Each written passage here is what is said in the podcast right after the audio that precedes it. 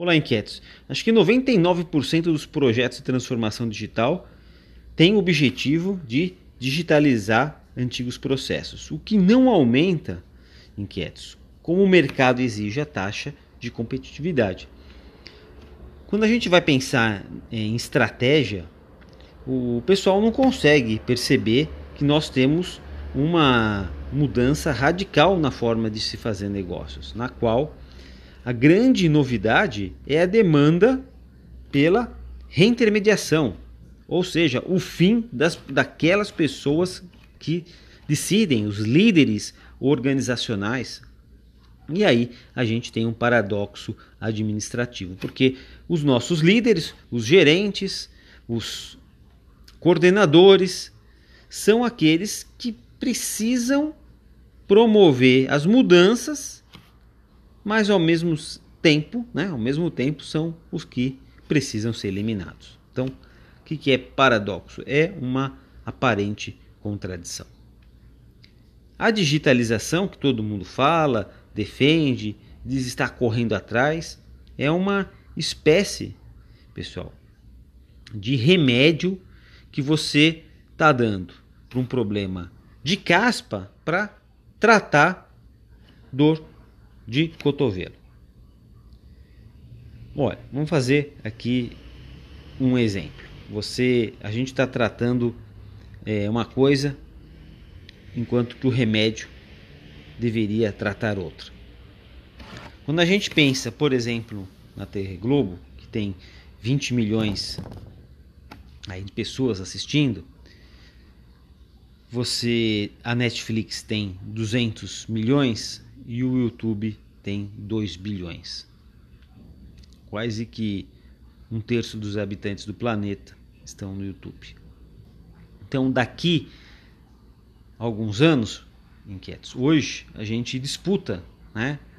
É, Globoplay, Netflix, é, Disney Plus, Paramount Plus. Mas em, no futuro, eles vão disputar pela gente, pelos telespectadores. Então, quem quer ser locomotiva no futuro não pode acreditar só no discurso do digitalês. Essas é, organizações do streaming, claro, Estão oferecendo rompimento de tempo e espaço. Você assiste quando você quiser, a hora que você quiser, da onde você quiser. Mas ainda estão decidindo por você. Elas que colocam o filme. Você vai dar like ou dislike se você gostou ou não, mas eles decidem a programação. Mesmo é, essas no streaming, que é muito mais digital que a televisão aberta, ainda assim você tem um grau é, de controle que é deles. Controle da qualidade é deles. O que está entrando, o que está saindo, é, quando que sai, quando que entra. Diferente do YouTube. Não tem ninguém assistindo todos os vídeos para decidir se aquilo vai entrar, se aquilo vai sair tem algumas diretrizes e aquilo automaticamente sobe e desce na preferência da audiência. Então, pela primeira vez, a gente tem uma nova forma de se fazer negócio, onde não há gerente, mas sim autogerenciamento, né? e, e você tem os líderes contextuais.